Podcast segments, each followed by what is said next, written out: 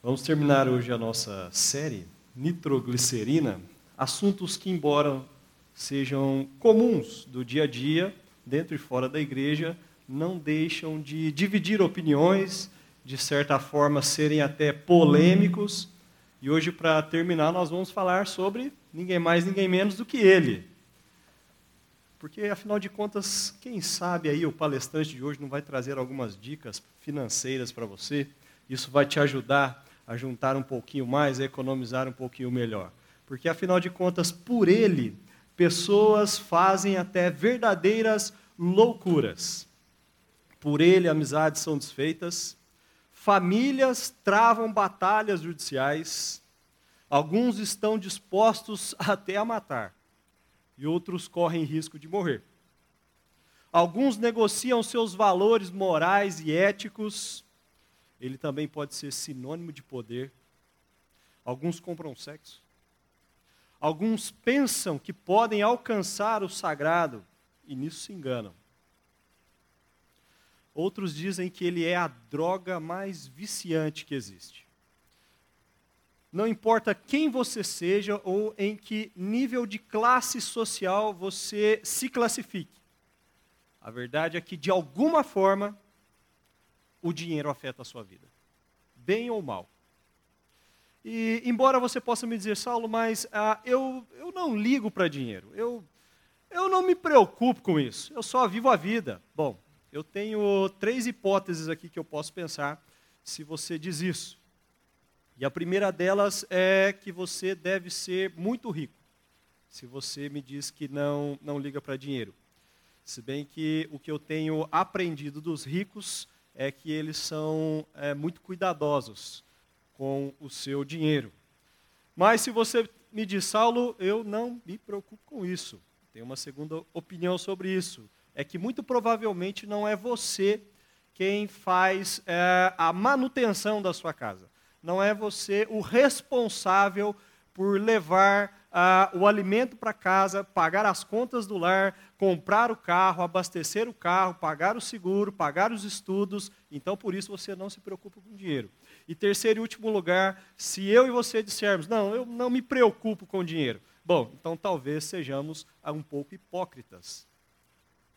Porque, afinal de contas, você entrega as principais horas do seu dia em troca dele num trabalho que em alguns momentos pode até não te render alguma satisfação ou ah, você consiga alcançar as suas metas pessoais e profissionais. Você está trocando ah, o melhor momento da sua saúde, ah, a sua força física, mental, o seu intelecto, as suas habilidades, os seus dons, você troca por ele, por dinheiro. Então veja como ele é responsável por afetar a sua vida. Obviamente, é, nem todos, muitos de nós, ou todos nós aqui, não acordamos pela manhã e levantamos da cama pensando, vou ir atrás de dinheiro. Você levanta e vai trabalhar, ou vai se preparar para um dia trabalhar, ou você já trabalhou, já se aposentou, porque, em primeiro lugar, você pensava em atender às necessidades básicas suas da sua família. Você não saiu pensando em dinheiro. Você saiu pensando que talvez pudesse, com ele, proporcionar um melhor estudo para os seus filhos. Oportunidades das quais você não teve. Você saiu pensando no conforto da sua casa. Quem sabe proporcionar as férias que vocês tanto sonharam ou planejaram durante um ano todo. E quem sabe também atingir sim essas realizações pessoais ou profissionais. E aí vem aquela pergunta, às vezes até engraçada, mas dinheiro traz ou não traz felicidade? Isso é como dizer que manga com leite faz mal. é lógico que não faz mal. O dinheiro, se bem aplicado, corretamente usado, ele proporciona sim uma vida melhor, momentos melhores, de felicidade, de alegria, de conforto, daquilo que você pode viver com a sua família de uma maneira saudável e correta. Que você pode usar dos recursos que você tem para ajudar outras pessoas. e aí proporcionar um melhor conforto, abrir portas para pessoas que não tiveram oportunidades das quais uh, você tem. Então, uh, mas mesmo assim é importante nós pensarmos em alguns conselhos que a Bíblia nos dá a respeito uh, do dinheiro. E eu quero que você pense neste versículo que Paulo escreveu a Timóteo. Timóteo era um jovem pastor. E Paulo disse: Pois o amor ao dinheiro é a raiz de todos os males. Algumas pessoas, por cobiçarem o dinheiro, desviaram-se da fé e se atormentaram a si mesmas com muitos sofrimentos.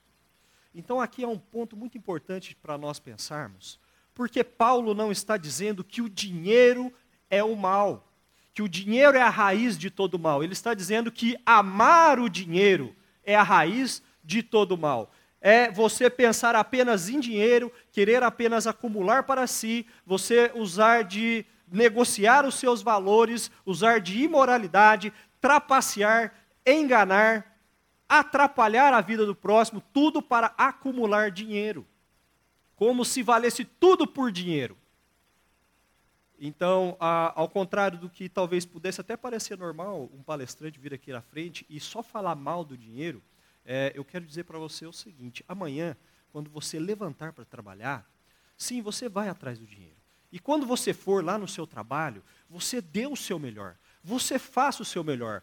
Não por amar o dinheiro, mas por amar a sua família. A sua esposa confia em você, ela acredita no seu trabalho. O seu marido confia na sua capacidade. Os seus filhos acreditam que você está fazendo o melhor para eles. Por isso, amanhã, levante-se e dê o seu melhor. E eu oro para que boas oportunidades aconteçam na sua vida e que você possa ajudar pessoas e que você possa ajudar missões, igrejas, que oportunidades surjam na sua vida, que você ganhe dinheiro, mas que você não ame.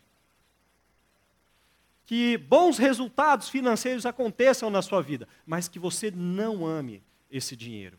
Que você entenda que você é um administrador das coisas que são de Deus, porque inclusive o dinheiro pertence a Deus. Tudo pertence a Deus. Por isso, nessa manhã, meus irmãos e minhas irmãs, eu quero convidar você a meditar comigo no Salmo de número 73. E nós vamos ler o testemunho de alguém que, durante um momento de sua vida, desejou, em primeiro lugar, o dinheiro. Desejou, em primeiro lugar, as riquezas. É um salmo de Asaf. Nós faremos a leitura de todo o salmo e vamos fazê-la em três momentos da nossa mensagem. O, a primeira leitura é do versículo 1 ao versículo 12 e você acompanha por gentileza, eu vou ler. Certamente Deus é bom para Israel, para os puros de coração. Quanto a mim, os meus pés quase tropeçaram. Por pouco não escorreguei, pois tive inveja dos arrogantes quando vi a prosperidade desses ímpios. Eles não passam por sofrimento e têm o corpo saudável e forte. Estão livres dos fardos de todos, não são atingidos por doenças como os outros homens. Por isso o orgulho lhes serve de colar e se vestem de violência. Do seu íntimo brota a maldade, da sua mente transbordam maquinações. Eles zombam e falam com más intenções. Em sua arrogância ameaçam com opressão. Com a boca rogam a si os céus, e com a língua se apossam da terra. Por isso o seu povo se volta para eles e bebem suas palavras até saciar. Eles dizem: Como saberá Deus? Terá conhecimento o Altíssimo? Assim são os ímpios, sempre despreocupados, aumentam suas riquezas. Este é um salmo de Asaf como você bem sabe, o livro de Salmos uh, é um conjunto de obras de cinco livros. São 150 salmos. E o Salmo de número, de número 73 inicia o terceiro livro dos Salmos. Ele vai do 73 ao 89. E é muito comum nós encontrarmos no livro dos Salmos os Salmos de Davi, o rei Davi, que foi um importante rei, um homem considerado segundo o coração de Deus. Mas o fato é que 11 salmos são atribuídos a Asaf, ou à família de Asaf. Asaf vem da tribo de Levi, os levitas, os músicos. e tal como uma boa safra de uma boa geração de músicos, ele muito se destacou pelo seu dom, pelo seu talento com os instrumentos musicais. Alguns teólogos dizem que Asaf tinha entre 60 e 70 anos de idade quando escreveu o Salmo 73. Então veja que interessante nós pensarmos no testemunho deste homem, porque não estamos falando de um jovem ainda no calor das suas emoções e das suas incertezas e dos erros que ainda vai cometer na vida para aprender. Nós estamos falando de um homem já experimentado pela vida, aprovado por Deus e pela igreja, pela comunidade. Acredita-se que Asaf era responsável por reger um coral de 270 homens no templo. Quando o rei Davi traz a arca da aliança de volta para Jerusalém, lembrando que a arca da aliança era como que um baú, e ele era o símbolo visível, físico, da presença de Deus no meio do povo de Israel. Então Davi traz a arca da aliança para Jerusalém depois de muitos anos e é organizado como que uma, uma passeata, uma procissão, porque é motivo de muita festa, porque agora simboliza a presença de Deus de volta na nossa vida. E no meio daquela passeata, Davi dá um ofício a Asaf. Um ofício, ele passa a ser como que um funcionário público. Não fez concurso público, mas ele recebe essa, esse ofício do próprio rei naquela época, e ele vai na frente do povo como um maestro, cantando louvores. Dentre esses ofícios que ele recebeu do rei Davi, um deles é que ele estivesse todos os dias no templo, cantando e contando as benfeitorias de Deus na vida do povo, do povo de Israel. Naquela época, o templo era feito de pano, né, madeira e pano.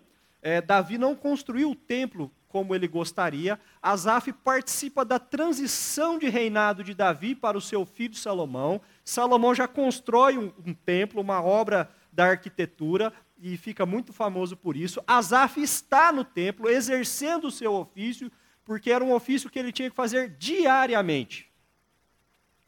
Um músico, um cantor, visto em alguns momentos como um profeta, escritor de salmos um exemplo a ser seguido dentro da igreja, no meio do povo. Por isso, uh, meus irmãos, seria muito difícil, seria quase que improvável que no coração de um homem como esse, que estava todos os dias na igreja, ensinando música, falando da bondade de Deus, era quase que de se duvidar que no coração deste homem pudessem brotar tais sentimentos perigosos, dos quais ele mesmo descreve aqui no começo do Salmo 73, que o fizessem quase que cair, ou seja, quase que abandonar o seu trabalho, o seu ofício e sair da igreja, abandonar tudo. E ele descreve a sua situação como perigosa. Mas é interessante pensarmos aqui desde já no versículo de número 1, quando ele começa, uh, poderia ter sido até o último versículo do Salmo, mas é interessante porque ele colocou no primeiro, eu vou explicar já para você. Quando ele diz: Olha, Deus é bom para nós, povo de Israel, para os puros de coração. Em muitos momentos, você vai encontrar o nome de Deus, no, principalmente no livro de Salmos, escrito pela palavra Yahvé. Mas somente uma única vez, por exemplo, neste salmo aqui, a palavra Deus, no versículo 1, não é a palavra Yahvé, é a palavra Elohim. Isso me faz lembrar que Gênesis, no capítulo 1, no versículo 1, está escrito: No princípio criou Deus os céus e a terra. Quando você vai para o hebraico é Bereshit, Bará, Elohim. O que ele está dizendo é que, dentre tantos deuses é, que enganosamente aparecem no meio do povo, eu quero dizer que o Deus Elohim, lá de Gênesis, do capítulo 1, que fez os céus, que fez a terra, que fez todas as coisas boas, é esse Deus que eu estou falando aqui. Esse Deus que é o bom Deus. E que, por mais que você trabalhe e que troque o seu trabalho por dinheiro, lembre-se, você tem que pensar em Deus, se lembrar de Deus, buscar a Deus. Sabe por quê? Porque Ele é bom. Por isso, meus irmãos e minhas irmãs, baseado nas experiências que Asaf viveu dentro do templo, eu quero convidar você a meditar comigo rapidamente esse tema: lições no templo. Lições na comunidade, lições na igreja, como você preferir. E dentre tantas que podemos aprender, vamos aprender que frequentar o templo, frequentar a igreja, em primeiro lugar, não impede um distanciamento de Deus. Não impede, porque o que Asaf vai fazer é mais ou menos o que Jesus também fez na sua época, quando ele passou a observar um grupo específico de pessoas que iam à igreja, especialmente no dia de sábado, quando a maioria do povo ia para o templo para adorar a Deus, para buscar a Deus, para cantar eh, os louvores, para contribuir até financeiramente lá no gasofilácio. E Jesus então passa a observar um grupo de pessoas que é muito provável que você os encontre na sua família, quem sabe, no seu trabalho, mas com certeza você irá encontrar esse grupo de pessoas nas redes sociais quando você navegar porque é um grupo de pessoas que estão mais interessadas em ostentar um estilo de vida, alcançar seguidores. E Jesus começou a observar essas pessoas com as suas roupas luxuosas, com as suas sandálias novas, com as suas bolsas cheias de moedas de prata e, quem sabe, até moedas de ouro. E quando o povo estava reunido dentro da igreja, dentro do templo, e havia ali como um, uma caixa, o gasofilácio, um caixote de madeira onde se depositava o dinheiro, pra, porque aquele dinheiro do, dos dízimos e das ofertas, falaremos sobre isso na próxima série aquele dinheiro pudesse ser distribuído a ajudar as pessoas mais pobres. Havia uma preocupação de Jesus com as viúvas, porque as mulheres é, muitas das vezes eram proibidas de trabalhar. Então, no caso das viúvas, era muito mais difícil, porque elas não tinham mais o marido para ajudar no sustento. Então, esse dinheiro era usado para isso, mas algumas pessoas, alguns prósperos, alguns ricos, eles iam até a frente do gasofilácio e, lançando mão dentro das suas bolsas cheias de moedas, jogavam essas moedas. E o barulho que se fazia impressionavam as pessoas que estavam ali observando naquele momento do culto. E eles então saíam com o seu ego todo massageado, o ego lá em cima, pessoas arrogantes que precisam diminuir os outros para que elas se sintam bem, para que todos vejam, vejam como eu sou próspero, vejam como eu tenho dinheiro, vejam como eu sou bom. Eu nem preciso de Deus, eu estou comprando o meu lugar no céu. Veja quantas pessoas eu estou ajudando. E Asaf e Jesus, no seu momento em que vê isso, vem uma mulher viúva e deposita uma única moeda e era tudo que ela tinha. Ele diz: Olha, ela deu tudo que tinha. Vocês estão dando o que sobram. Em outro momento, Jesus destrói um comércio que esses homens faziam lá na porta da igreja. E ele diz: Vocês estão transformando a casa de Deus em casa de ladrões. E a casa de Deus será chamada casa de oração. No entanto, Asaf, quando se depara com a mesma cena, com esse tipo de pessoa, ele passa a invejá-los. Ele tem uma reação contrária à reação de Jesus. E o que é a inveja, se não o desejo de ter aquilo que o outro tem? De que o outro sofra para que você esteja bem. De desejar a felicidade do próximo. A felicidade do próximo passa a te incomodar. E você tranquilamente pode me dizer, Saulo, mas eu não, não tenho esse problema da inveja, eu acho que essa sua mensagem não é para mim. O que eu quero te dizer é que, que bom, mas tome cuidado, porque se até hoje você não sentiu inveja, tome muito cuidado, porque ela pode estar esperando por você lá na porta. Lembre-se, Asaf tinha 60 e 70, entre 60 e 70 anos de idade quando viveu isso. Será que eu e você não vamos passar por isso também? E outro ponto interessante é que um dos sinônimos da inveja é cobiça. Lembra-se do décimo mandamento? O último mandamento? O que ele diz? Não cobiçarás, ou seja, não tenha inveja da casa do seu irmão, do próximo.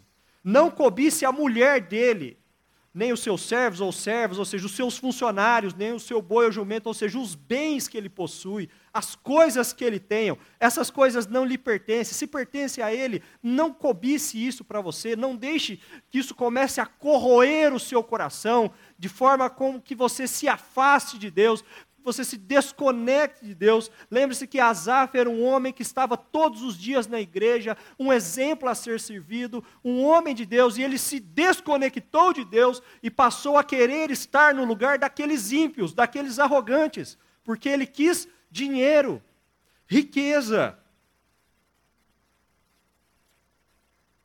Um estilo de vida até despreocupado.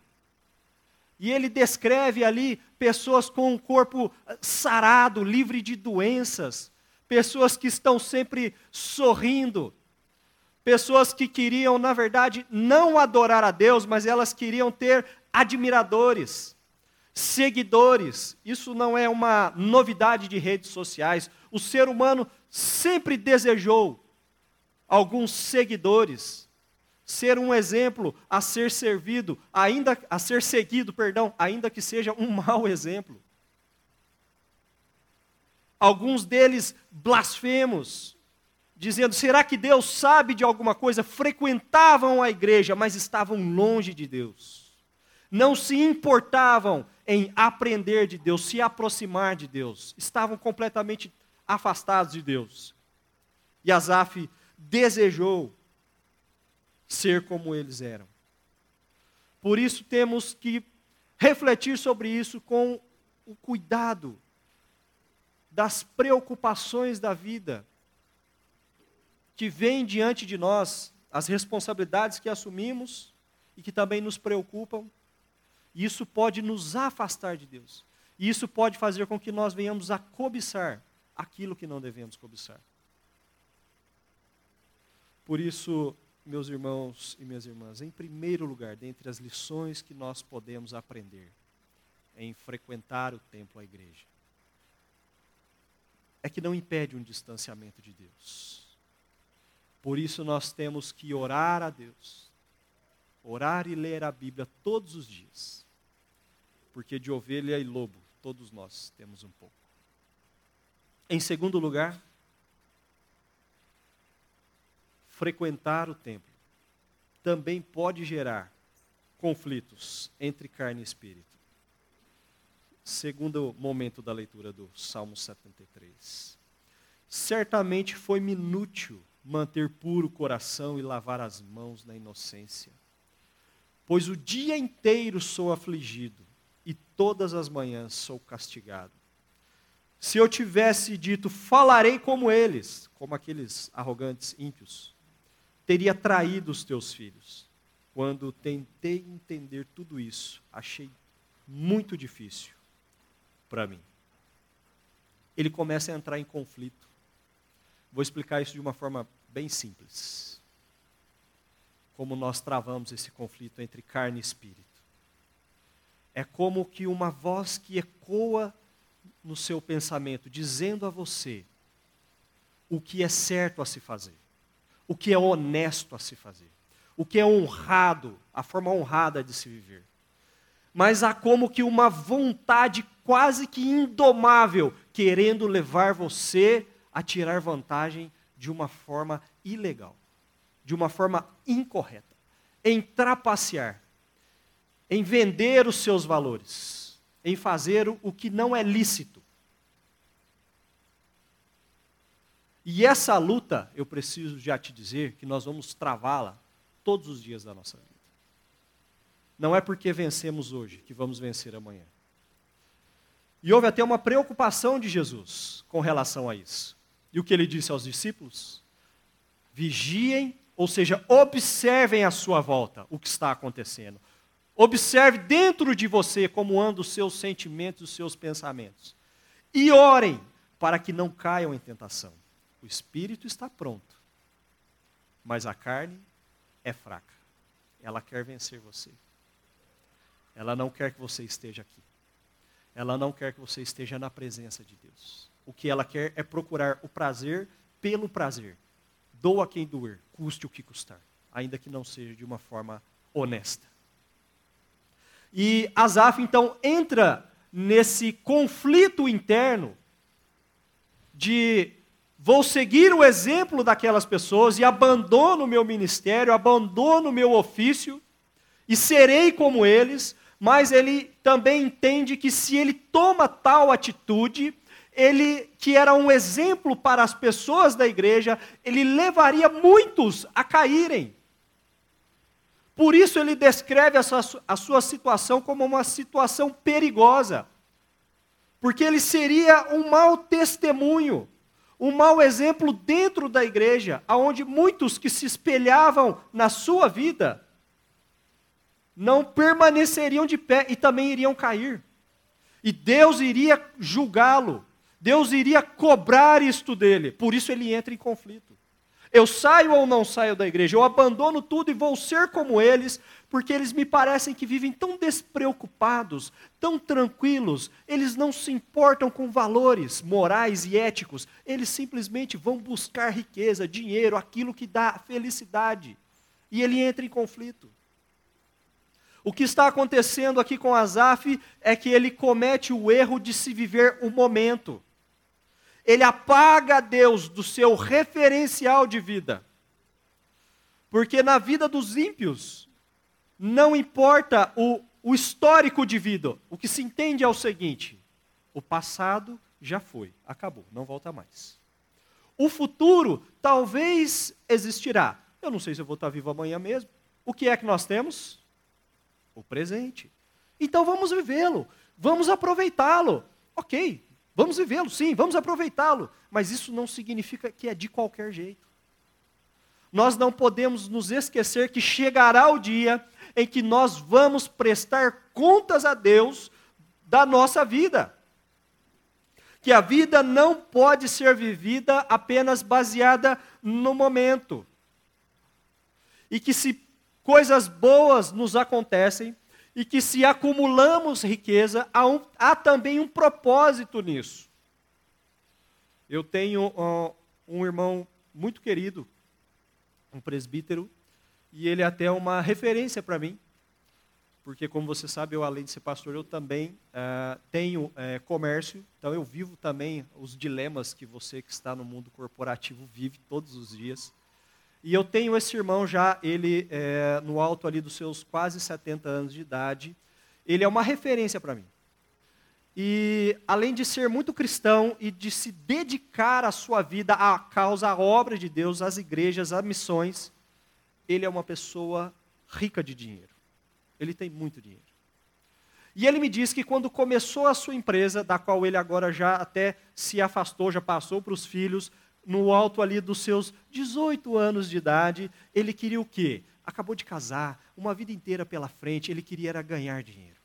Ganhar tanto dinheiro do qual ele pudesse aproveitar e dar uma vida boa para sua esposa. Chegando os filhos, ele pudesse dar o melhor para os filhos, curtir a vida de uma forma tranquila. E conforme os negócios foram acontecendo, os funcionários foram chegando, os milhões começaram a cair na sua conta bancária, ele entendeu que havia um propósito não era o dinheiro pelo dinheiro. Ele era um mordomo daquele dinheiro, um funcionário de Deus para usar daquele dinheiro para que ele pudesse promover negócios, gerar mais empregos e que a sua empresa era um canal aonde Deus poderia alcançar pessoas. Que ele teria que ser um exemplo de honestidade naquilo que ele faz e que pessoas iriam se espelhar nele e que, na oportunidade que ele tivesse, ele falaria do amor de Deus. Pois é possível ter riquezas e servir a Deus, porque afinal de contas a riqueza pertence a Deus e nós pertencemos a Ele. O que nós temos que fazer é usá-la da forma como que Deus quer que nós façamos. Abençoar a vida de outras pessoas. Há um propósito nisso. Mas é lógico que entramos sim em conflitos todos os dias da nossa vida, em várias questões, em várias situações em que nós vivemos. Por exemplo, se eu pergunto para você, quais os erros da sua vida que você tomou no calor do momento? Erros dos quais hoje, agora, você possa me dizer: olha, uh, se eu voltasse atrás, eu não faria. Eu não teria, eu não, eu não teria cometido tais erros. Eu não teria me exaltado como eu fiz. Eu não teria brigado no trânsito. Foi totalmente desnecessário. Eu, eu não teria dado bola uh, por aqueles comentários que fizeram a meu respeito. Isso não define a minha pessoa. Eu não teria. Eu não teria agredido verbalmente algumas pessoas, ou alguns, num caso até pior, fisicamente. Quantos erros nós já cometemos? Sabe o que aconteceu? É que nós estávamos avaliando somente o momento. Nós não avaliamos o todo da nossa vida naquela hora. Por isso, o perigo de vivermos apenas do momento, das emoções do momento, do calor do momento, sem pensar no futuro, nas consequências que as nossas atitudes vão trazer boas ou ruins, elas vão trazer. E Asaf estava fisicamente no templo, mas se desconectou de Deus e começou a desejar ter uma vida como daquelas pessoas. E o momento da sua vida ele passou a ser como ah, alguns de nós, ou talvez todos nós aqui já fomos em um determinado momento do culto, um nefilibata. E não se assuste, isso não é um palavrão, não é um xingamento. Depois você procura lá no dicionário. Nefilibata é alguém que vive no mundo da lua. Nefilibata é alguém que está com a cabeça nas nuvens. Você está fisicamente aqui, mas você já está preocupado com o que vai acontecer amanhã na segunda-feira. Você está sendo nesse momento um nefilibata, se você está pensando assim, porque as preocupações da vida estão brigando dentro de você a sua carne quer vencer a luta contra o espírito e você não consegue se acomodar, se acalmar o seu coração para ouvir Deus falar com você. Você já está preocupado com a semana. E aí nós caímos também num outro erro, como algumas pessoas já me disseram ao longo da minha vida: olha, eu tenho uma preocupação especial em ir aos domingos na igreja, porque eu tenho a impressão de que se eu não vou domingo na igreja, a semana não é boa. Você está vivendo quase que um ritual na sua vida para que você diga: Olha, Deus, o senhor viu, eu acordei pela manhã, eu estava lá na igreja, uh, eu não cantei, eu não orei, eu não adorei. Enquanto havia uma pregação, uma mensagem, uma palestra sendo feita, a minha mente estava lá do outro lado do mundo, porque eu tenho tanta coisa para fazer. Mas o senhor viu, eu estava lá, agora é sua obrigação, me abençoe toda essa semana. Você está errando no propósito. E é o que aconteceu com Asaf naquele momento. Nós precisamos ter uma ideia clara do porquê estamos aqui. De louvar a Deus, cantar a Deus, adorar a Deus, buscar a Sua presença, aprendermos mais sobre Ele, para que nós possamos nos relacionar com Ele, porque essa é a Sua vontade. Sabidos de que chegará o dia em que Jesus irá voltar, em que Ele se colocará diante de nós e vai nos julgar pelos nossos erros e pelos nossos acertos. E você apenas dizer, eu estava lá, não vai ser suficiente. Por isso, o conselho de Jesus é muito válido. Você tem que orar e vigiar todos os dias, para que a carne não vença essa luta contra você. Paulo, quando escreveu os Hebreus, também no capítulo 12, teve uma preocupação com isso. E ele disse: Olha, cuidado com o pecado que tenazmente nos assedia. Outras versões dizem com um pecado que vai tentando nos envolver e vai nos afastando da presença de Deus. E isso foi acontecendo na vida daquele homem que era um exemplo a ser seguido dentro da igreja. Ele foi se afastando de Deus, desejando dinheiro, riqueza e aquele estilo de vida, do qual ele mesmo disse, um estilo de vida dos arrogantes. Lições no templo frequentar o templo, frequentar a igreja, não impede um distanciamento de Deus. Gera conflitos entre carne e espírito. Mas há um terceiro momento muito importante. É que também nos ensina a bondade e a justiça de Deus. Eu farei ter o terceiro e último momento da leitura do texto. Até que entrei no santuário de Deus e então compreendi o destino dos ímpios. Certamente os pões em terreno escorregadio e os fazes cair na ruína. como são destruídos de repente, completamente tomados de pavor.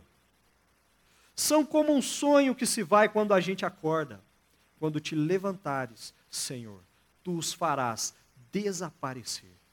Quando meu coração estava amargurado e no íntimo eu sentia inveja, agi como um insensato ignorante. Minha atitude para contigo era de um animal irracional. Contudo, estou sempre contigo. Tomas a minha mão direita e me sustens. Tu me diriges com o teu conselho e depois me receberás com honras.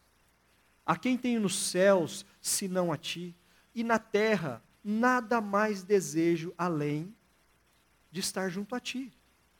O meu coração, o meu corpo e o meu coração poderão fraquejar, mas Deus é a força do meu coração e a minha herança para sempre. Os que te abandonam, sem dúvida perecerão. Tu destrói todos os infiéis. Mas, para mim, bom é estar perto de Deus. Fiz do soberano Senhor o meu refúgio. Proclamarei todos os teus feitos. Há uma mudança de paradigma. O que acontece com Asaf é que ele havia se desconectado de Deus, começado a invejar aquele estilo de, algum, de um grupo de pessoas específicas, mas num determinado momento das suas brigas internas, lá do alto do púlpito ou do palco, como eu estou aqui, onde ele ficava, ele diz que entrou no santuário de Deus. Ou seja, ele passou a orar a Deus, a buscar a Deus. E ele entrou na presença de Deus. Então ele se lembrou do que realmente vale a pena ter na vida: o próprio Deus. Ele vê o que não se pode ver pelos olhos da carne, somente pelos olhos da fé. Ele tem a conclusão racional do seu afastamento de Deus ele tem a conclusão também racional da derrota espiritual que todos aqueles que se afastam de Deus têm. Eles eram ricos de dinheiro e só isso. E no final da vida, o seu dinheiro não vai lhe acompanhar, o seu dinheiro não vai lhe proporcionar coisas boas, porque para o inferno aonde eles vão, não tem nada de bom a se comprar lá. E ele entende, no meio de tudo isso, de toda essa reflexão que ele fez, a bondade e a fidelidade de Deus, que embora ele tenha passado por momentos de indecisão, de quase que sair da igreja, abandonar a sua vida com Deus, ele enxergou a fidelidade de Deus. E quantas histórias eu e você nós poderíamos compartilhar uns com os outros quantos momentos difíceis da vida nós já passamos para chegar até aqui. E agora aprendemos que em todos, de, em todos eles, Deus estava presente. Deus está presente em todo momento. Em todo momento da minha vida e da sua vida. Ele quer mudar a nossa vida, mudar a nossa história. E embora passemos ou tenhamos passado já por sofrimento, temos que aprender as lições que isso nos traz. Porque o sofrimento faz de alguns mais empáticos, mais sensíveis à dor do outro. Saiba que Deus está moldando o seu caráter, preparando você para um encontro com Ele mesmo, para fazer coisas boas através de você. Mas daqueles arrogantes, ainda que passassem por sofrimento, isso só os deixaria pessoas mais frias, mais insensíveis, dispostos a matar, se preciso fosse, para voltar a ter o prazer de ganhar dinheiro. Mas, ainda que eu e você não tenhamos uma vida farta de recursos monetários, saibamos que Deus está presente em nossa vida em todo momento. Obviamente, sabemos que quantas pessoas uh, crentes no Senhor Jesus, cristãos autênticos, padeceram de enfermidades terríveis e que no auge das suas enfermidades podem ter orado a Deus, pedido a Deus para que desse-lhes a cura e Deus não o fez. Deus não curou. Deus não concedeu riquezas. Ora, Deus pode conceder riquezas? Evidentemente pode. Assim como eu imagino que há também um propósito para se usar as riquezas. Mas tantos outros não. Mas pessoas que, mesmo passando por dificuldades, doenças terminais, ainda estavam testemunhando da bondade de Deus na sua vida, crentes de que o melhor ainda está para vir. Que ter Deus na sua vida é a maior riqueza de todas elas. Asaf pensou, desejou, invejou ter dinheiro, ter riquezas, mas no momento da sua vida em que ele se voltou para Deus, ele se lembrou que ele já tinha a maior de todas elas, a presença do próprio Deus, o cuidado do próprio Deus. E ele entendeu o destino daqueles ímpios, daqueles pecadores, daqueles que, se, daqueles que não estavam na presença de Deus. E a destruição é o caminho do qual eles estavam seguindo. E no versículo 28, quando ele vai terminar, é muito interessante porque lá em 1 Crônicas, quando Davi dá o ofício a Asaf, agora você vai trabalhar no templo, e um dos seus ofícios é que você vai todos os dias proclamar as benfeitorias de Deus, a bondade de Deus no meio do seu povo. E então ele termina o Salmo 73, reafirmando o seu compromisso, o compromisso que ele havia assumido há tantos anos atrás. Para mim, bom é estar perto de Deus. Eu fiz de Deus o meu refúgio. Proclamarei os teus feitos, proclamarei as tuas bondades nós temos que nos lembrar, meus irmãos e minhas irmãs, que daqui, eu tenho dito isso, talvez até tenha dito aqui e continuo dizendo, que daqui a 100 anos não vai mais importar qual carro que você dirigiu, qual a casa que você morou, o que você de fato teve financeiramente na sua vida. Porque é, é muito certo que daqui a 100 anos, nenhum de nós aqui estaremos aqui daqui a 100 anos, o que vai fazer a diferença é se nós fizemos de Deus o nosso refúgio ou fizemos do dinheiro o nosso refúgio, em primeiro lugar. É isso que vai contar daqui a 100 anos. E por mais que passemos por sofrimento, lembremos também do que a Bíblia, do que a Bíblia nos ensina. Quando Paulo escreve aos Romanos, considero que os nossos sofrimentos atuais não podem ser comparados com a glória que em nós será revelada, com aquilo que Deus ainda fará nas nossas vidas e trará para nós. Porque o mais importante não é o dinheiro, é a presença de Deus. A maior riqueza é o próprio Deus, é o próprio Jesus na sua vida. E para encerrarmos, para refletir e praticar, para você pensar durante a sua semana. Como me sinto ao ver a prosperidade de alguém próximo? Cuidado, para que a inveja não seja um vilão na sua vida. Que você busque coisas boas, que você dê o seu melhor no seu trabalho. E eu espero que parte desse resultado seja um bom dinheiro na sua vida. E que você use esse dinheiro com muita sabedoria. Que você use no conforto da sua família nos estudos dos seus filhos e que você ajude pessoas que estão à volta de você, mas que isso não domine o seu coração, que isso não segue você de estar na presença de Deus. Segundo, segundo ponto, tenham buscado a Deus continuamente para vencer as batalhas entre carne e espírito. Lembre-se, esta é uma luta que nós vamos travar todos os dias. Fazer o que é certo, sabidos de que Deus há de nos julgar no final de nossa vida? Ou faremos aquilo que é errado somente para ter dinheiro?